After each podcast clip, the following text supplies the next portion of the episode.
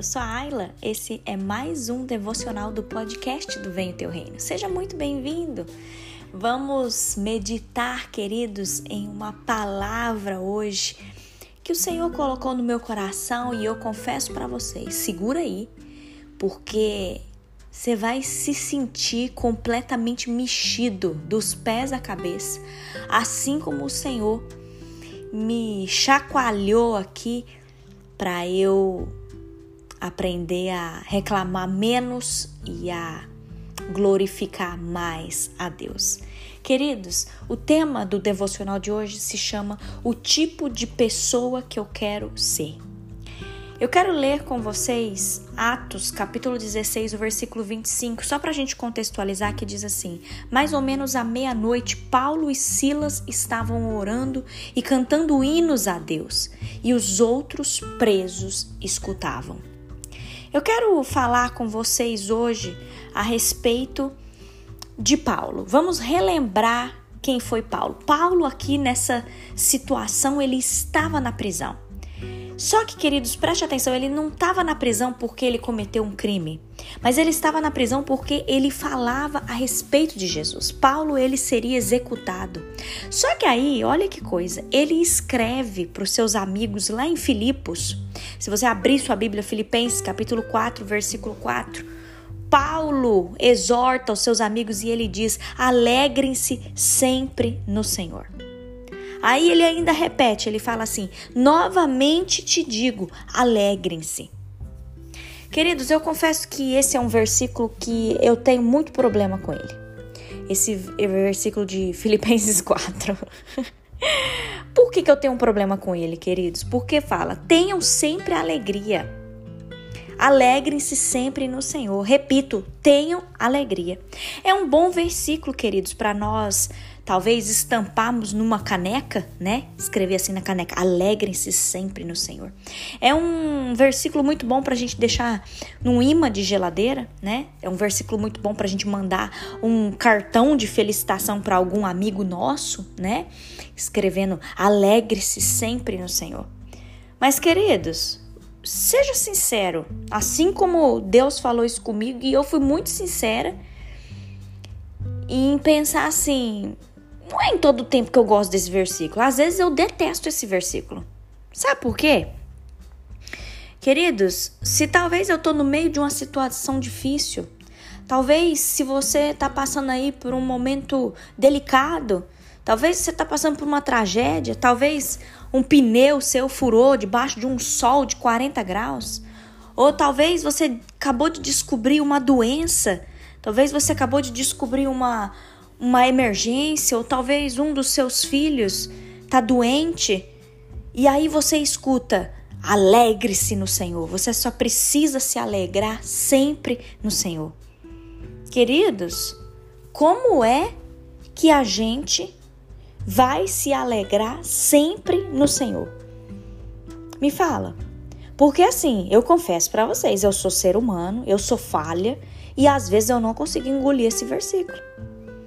Só que, queridos, a palavra de Deus é tão linda, mas tão linda, que a gente pode se surpreender com Paulo.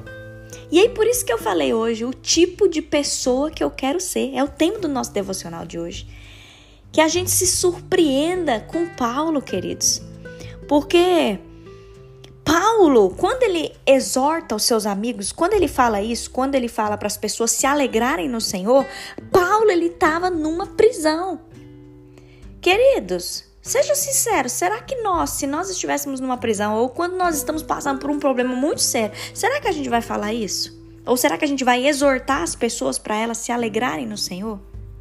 E aí eu te pergunto, mas Será que realmente Paulo se alegrou no Senhor enquanto ele estava na prisão? Sim, Paulo se alegrou. Paulo ele estava ali com o seu companheiro Silas. Você consegue imaginar eles dois? Depois, se você quiser ler Atos 16, vai falar como eles estavam ali. Eles estavam jogados no fundo da prisão, estavam ali num chão frio, num chão duro. Eles tinham as suas feridas abertas porque eles tinham sido açoitados. Talvez eles estavam ali com o nariz quebrado, alguma costela quebrada, sem médicos, sem enfermeiros, sem nenhum band-aid, sem nenhum de pirona para poder aliviar ali a dor. Queridos, imagine a situação de Paulo e Silas. E aí, talvez, hoje, você não tá numa prisão no sentido é, é, literal mesmo da palavra. Mas talvez você atingiu o fundo do poço hoje. Talvez você descobriu que alguém que você ama tá com câncer. Talvez o seu filho tá nas drogas. Talvez o seu cônjuge tá te traindo. E nesses momentos trágicos, o que, que você faz? O que que Paulo e Silas fizeram enquanto eles estavam ali na prisão, açoitados, com ferida, machucados? O que que eles fizeram? Eles louvaram a Deus. Uau! Como que a gente tem que aprender, queridos, com a palavra de Deus? O que, que Paulo estava fazendo na prisão? Diz a palavra de Deus que ele estava orando e cantando hinos a Deus. Ele estava alegre no Senhor.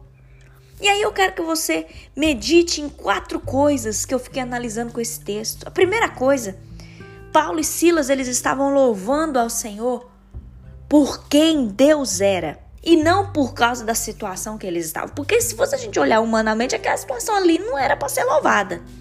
Mas eles estavam louvando ao Senhor por quem Deus era. Eles estavam ensanguentados, amarrados ali na prisão. E talvez, se você os perguntasse por que, que vocês estão louvando a Deus, eu, eu acho que eles talvez não teriam uma resposta que eles pudessem pontuar. Porque nada de bom estava acontecendo mas o Deus deles continuava sendo bom. Eles não estavam louvando a Deus, queridos, porque eles estavam numa prisão, porque eles estavam felizes de estar ali. Não, eles estavam louvando a Deus por quem Deus é. E eu e você, nós também podemos fazer isso. Segunda coisa, queridos, as nossas circunstâncias podem ser ruins, mas o nosso Deus continua sendo bom. Deus, ele está perto. As promessas de Deus ainda são verdadeiras, o amor de Deus continua incondicional, a graça do Senhor permanece maravilhosa, o tempo de Deus continua sendo perfeito. E você pode não gostar do que está acontecendo, mas você ainda pode louvar a Deus por quem Ele é. Queridos, eu confesso para vocês, essa semana que passou, eu passei por uma situação em que eu fiquei muito assim esperançosa, achando que ia acontecer um negócio na minha vida. Achei que ia abrir uma porta para mim em uma área da minha vida, mas eu recebi um não de Deus. Não era a hora. Não é o tempo. E eu confesso para vocês que eu fiquei frustrada. Fiquei chateada comigo mesma. Fiquei chateada com Deus, porque sabe quando você fala assim: "Oh Deus, mas eu queria tanto". Queridos, essa palavra, essa palavra me mói nesse dia no sentido da gente entender que não importa se Deus fala não pra gente ou se Deus fala espera pra gente, não importa as circunstâncias ruins que estão ao nosso redor, Deus continua sendo bom. Terceira coisa, queridos, eles estavam louvando a Deus antes mesmo da provisão. Quantas vezes nós deixamos de louvar a Deus até que Deus provenha aquilo que nós queremos. Pense sobre isso. A gente muitas vezes parece aquelas criancinhas catarrenta mimada. A gente fala, ai, eu não vou ser grato a Deus não, enquanto eu não tiver exatamente o que eu quero. Queridos, nós somos melhores do que isso. E mais importante, Deus merece mais do que isso. Paulo e Silas estavam louvando a Deus antes de Deus responder às suas orações. Paulo e Silas estavam louvando a Deus antes mesmo de Deus mudar as suas circunstâncias. Esse é o tipo de pessoa que eu quero ser, queridos. Eu quero parar de ser mimada. Eu quero parar de, de ficar nervosa com Deus, ficar chateada com Deus. Eu quero parar de fazer manha.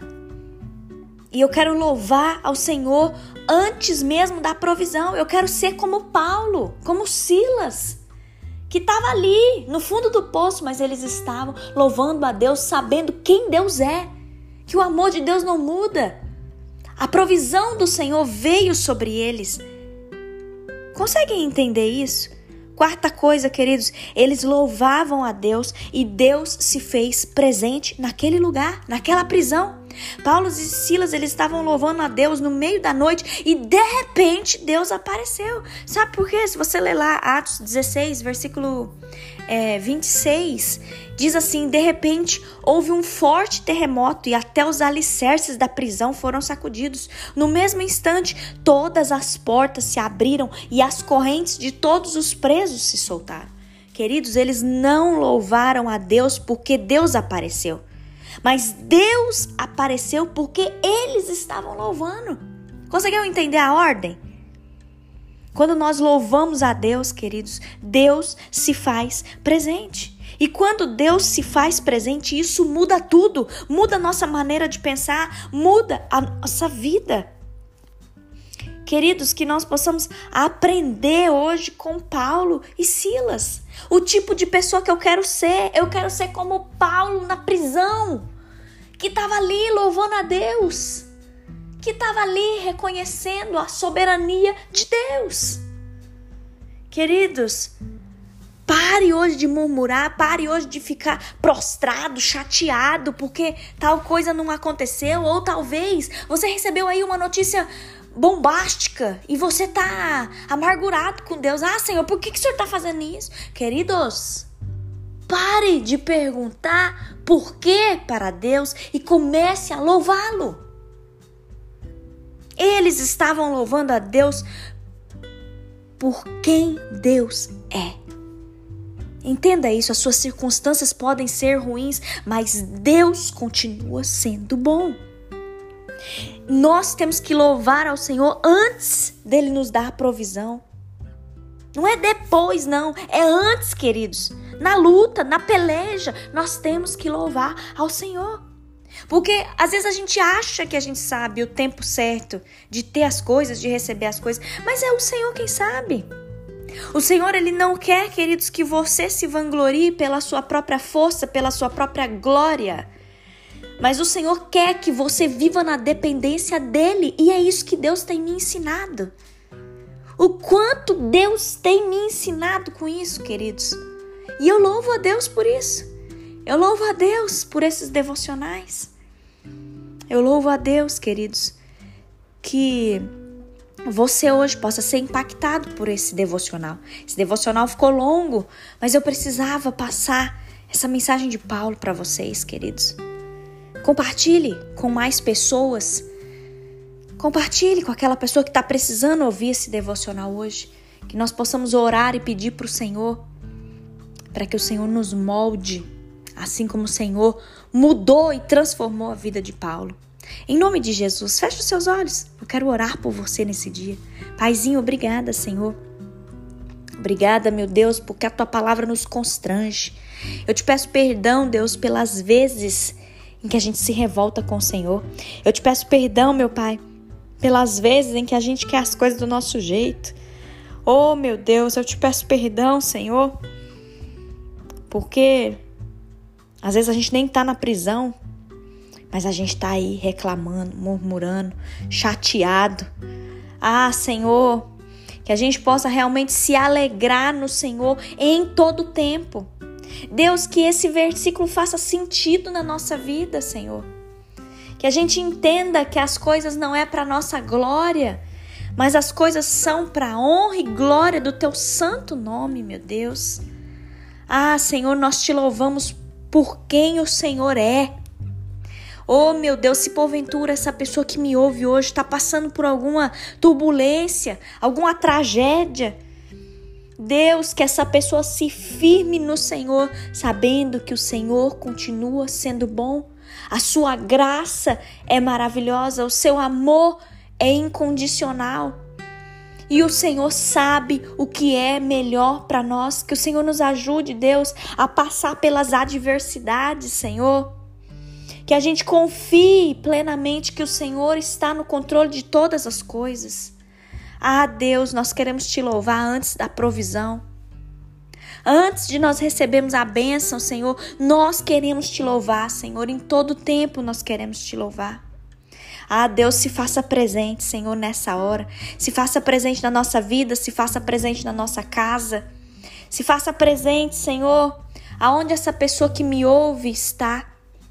Ser com ela, meu Deus. E que em todo tempo, Pai, em todo tempo, a alegria do Senhor invada a nossa vida e a alegria do Senhor seja a nossa força. Oh Deus, fica conosco nesse dia. Obrigada, Pai. Obrigada porque o Senhor nos ensina tanto que nós possamos mesmo meditar na vida de Paulo e mudar o nosso comportamento e a nossa vida. Obrigada, Senhor. Obrigada por mais um dia de vida. Obrigada por mais um devocional. Eu te louvo e te agradeço por tudo. Amém.